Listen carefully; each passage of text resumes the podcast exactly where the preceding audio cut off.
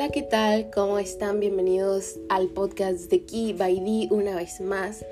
Tenía mucho tiempo que no me tomaba como el espacio para poder hablarles una vez más, transmitirles alguna palabra, alguna reflexión o testimonio de vida.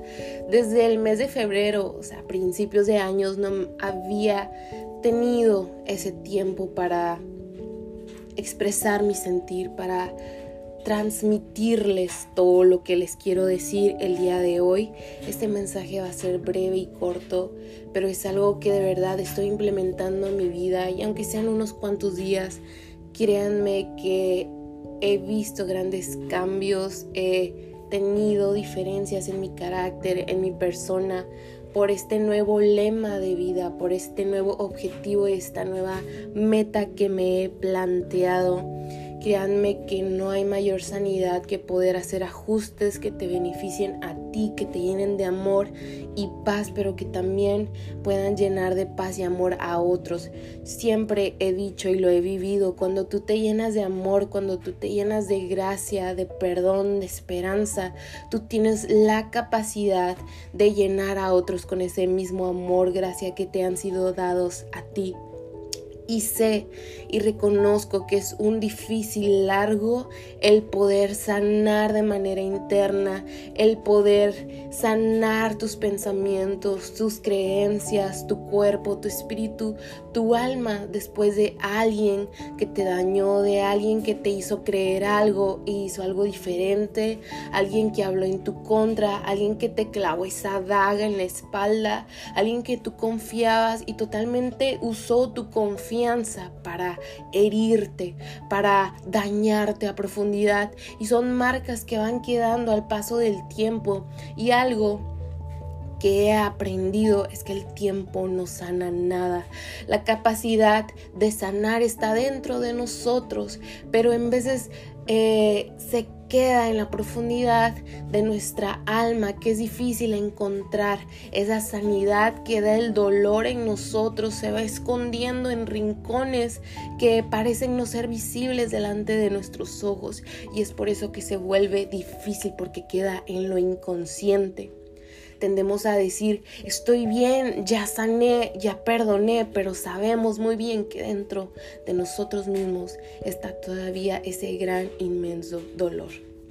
Y es algo de lo que yo te quiero hablar el día de hoy. Voy a dejar que esto fluya, quiero ser rápida y precisa, pero quiero platicar un poco de mi proceso y ya muchos lo saben, pero quiero ser una carta abierta, quiero ser un libro que tú puedas leer, no en capítulos, sino en totalidad y obviamente todo esto te lo quiero compartir por si tú estás pasando o atravesando por la misma situación, que sepas que no hay imposibles y que nunca debemos de perder la fe y la esperanza.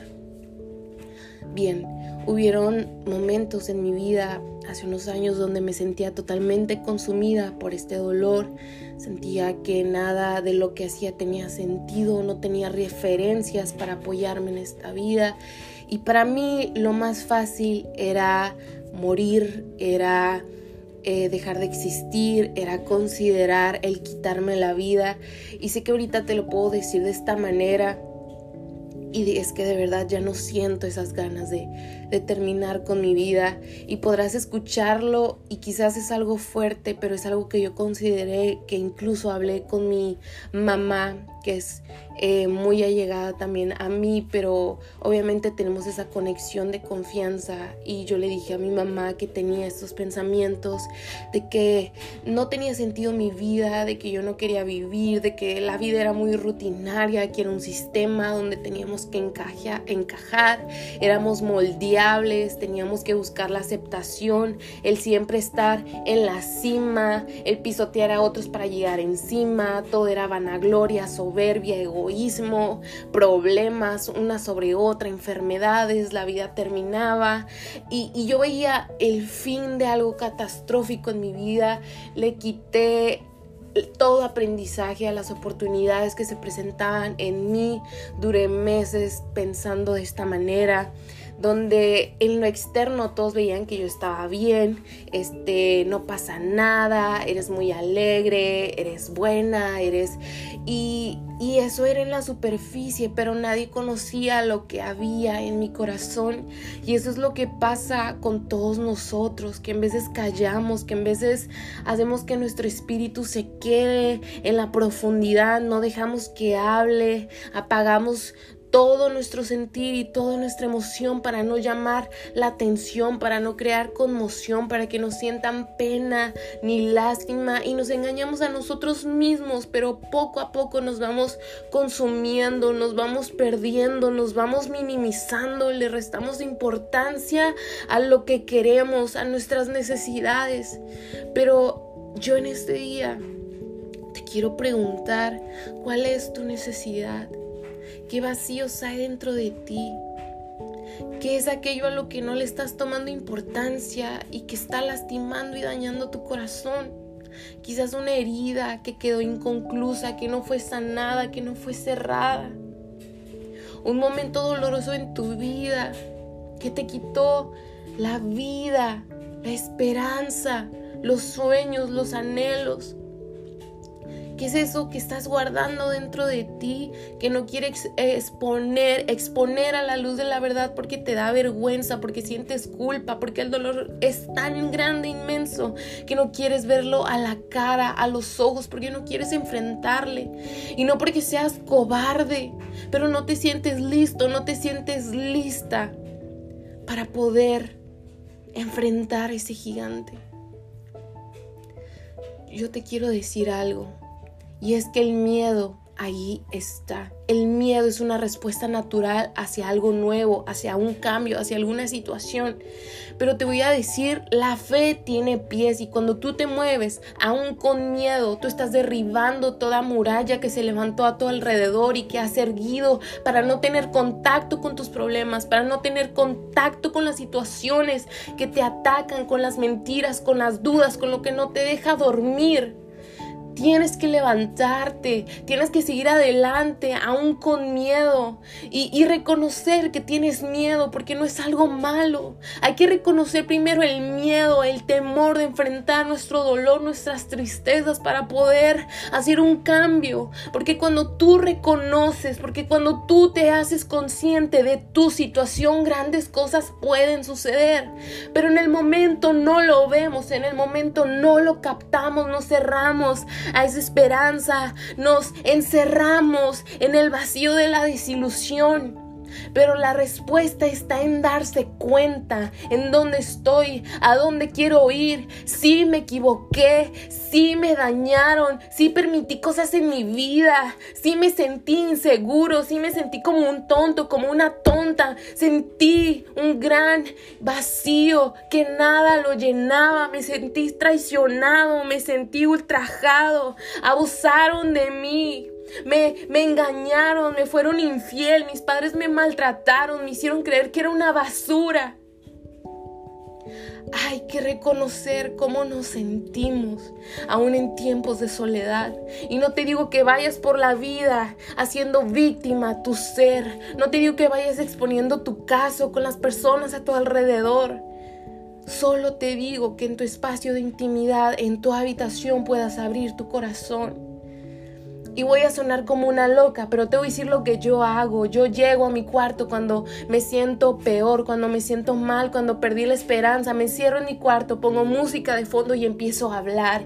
Y empiezo a decir, me siento triste, me siento impotente, me siento inútil, siento que nada tiene sentido, me siento engañada, ¿por qué me pasó esto a mí? Y me empiezo a, a hablar y a cuestionar. Y cuando empiezo a tener esta catarsis, cuando empiezo a tener estas palabras que fluyen de mi boca, toda la tristeza se va yendo y el dolor va siendo expuesto y es cuando me doy cuenta que tengo que hacer cambios por mi propia mano que tengo que seguir adelante por mí, por mi bienestar, por la necesidad de mi corazón, porque yo no quiero dejar que mi corazón sea muerto, porque yo no quiero enterrar mi ser y que se quede ahí en un ataúd con todos esos sentimientos y todo ese dolor.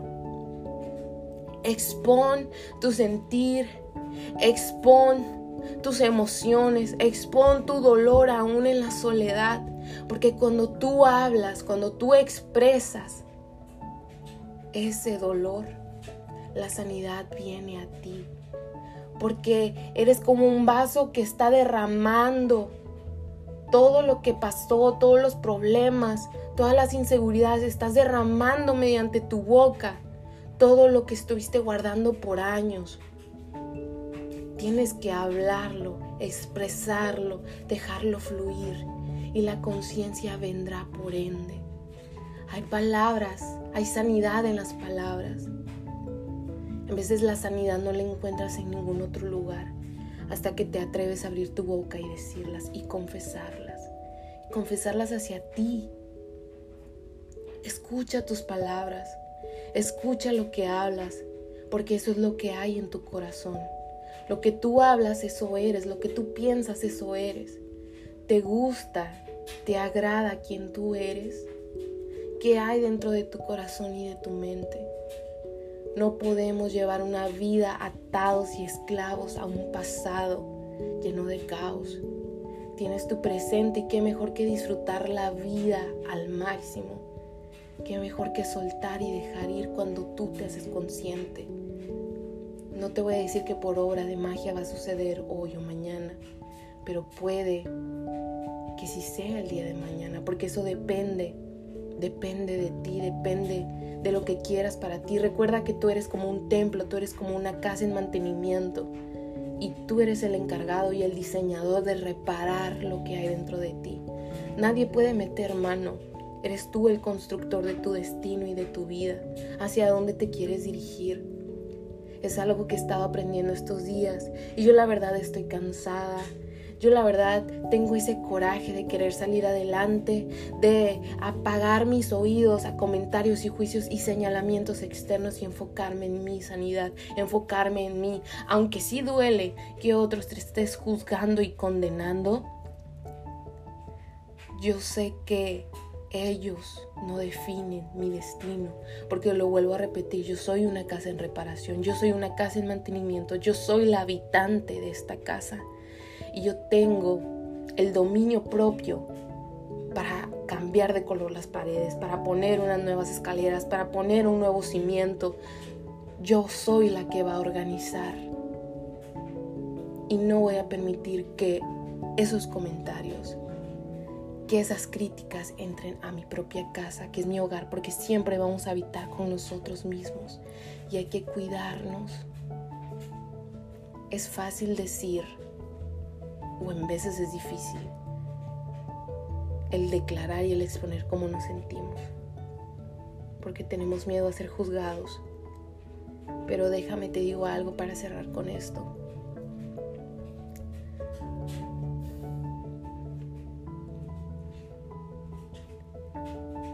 Temor, el miedo, los nervios, el estrés. ¿De dónde crees que viene todo eso?